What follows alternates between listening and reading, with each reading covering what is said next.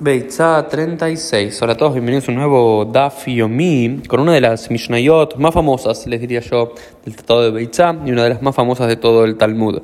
¿Por qué? Porque define de alguna forma tres categorías alágicas de diferentes tareas, melajot, que están prohibidas en Shabbat en Yom Tov y también en Shabbat, y nos dan algunos ejemplos de cada una. Y las tres categorías básicas de tareas que están prohibidas en Shabbat son lo que llamamos Shbut. Shbut son prohibiciones de origen rabínico, es decir, decretos de origen rabínico para acentuar más el Shbut, el descanso en Shabbat. Entonces son Shbut de origen rabínico. Reshut, algunas cuestiones que técnicamente están permitidas, pero que involucran cierto nivel de mitzvah, por lo cual están prohibidas en, en Shabbat y Yom Tov. Y después mitzvah. Y después unas cuestiones de mitzvah. Es decir, todos sabemos que hay 39 tareas prohibidas en Shabbat y en Yom Tov. En Yom Tov unas menos, pero en general 39 tareas prohibidas. Esas aparecen en el Tratado de Shabbat Séptima, séptimo capítulo, Mishnah número 2. Esas 39 tareas, construir, arar, sembrar, cosechar, cocinar y demás, nadie duda. Pero hay otras tres tipos de categorías de tareas que están prohibidas en Shabbat. Una es Shbut. Por ejemplo, ¿qué es Shbut? Shbut son, por ejemplo, lo olima la. No subimos y escalamos un árbol. Velo rojbim al. Y no, no andamos arriba de algún animal. No andamos a caballo Velo yatin al pneyamaim, y no nadamos en aguas abiertas. Velo metabjin, y no aplaudimos. Velo maspikin, velo merakdim, y no aplaudimos y no bailamos. ¿Ok? Estas son por shbut. ¿Qué significa shbut? Son, son técnicamente están prohibidas cualquiera de estas cosas. No, no están prohibidas. Pero los rabinos, no sea cosa que ocurra otra cosa que sí está prohibida en Shabbat, prohíben estas cosas de shbut. Y la Gemara explica. Lama lo bailan, ¿por qué no subimos en el elan? Que será shema itlosh, no sea cosa que se quiebre una de las ramas.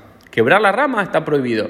Subir un árbol no está prohibido, pero si sube un árbol hay mucha posibilidad que se quiebre, se quiebre la rama. Entonces mejor no subir un árbol en Shabbat. Velorro al bema y no subimos arriba de una bema. ¿Por qué? Hay dos posibilidades. Una es eh, Shema Itzehutlathum, porque con un animal no vas a controlar mucho cuánto te alejas de la ciudad y puedes salir del límite permitido de la ciudad.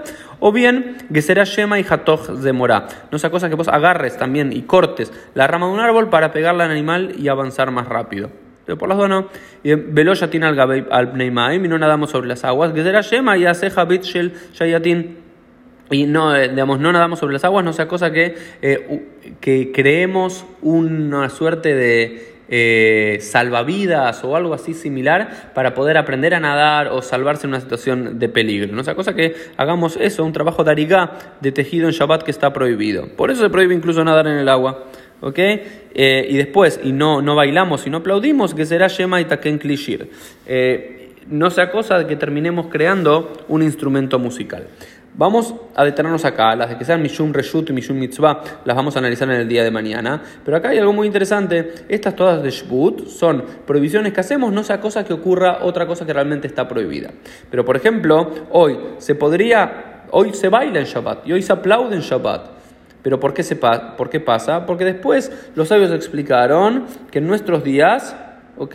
Ya nadie es experto en cómo hacer un klishir. Nadie es un experto en hacer un klishir. Entonces, porque vos estés aprendiendo en Shabbat, eso directamente no te va a pensar, ah, como estoy aprendiendo en Shabbat, inmediatamente voy a arreglar ¿sí? Eh, una guitarra, voy a arreglar un piano, voy a arreglar un saxofón. No, nadie puede hacerlo. Entonces los sabios luego en la Edad Media lo permitieron. Y lo mismo con nadar. Oye, nadie se le ocurre tirarse en una piscina para nadar. No es que vas a construir un salvavidas por tu cuenta en Shabbat. No lo hacemos durante la semana. Mucho menos lo vamos a hacer en Shabbat y Yom Tov. Por lo cual los sabios también lo terminaron eh, permitiendo. Esto fue un poquito el Dafim del día. Seguimos mañana con eh, las Mishum Reshut y Mishum Mitzvah, otras tareas que están prohibidas en Shabbat y Yom Tov.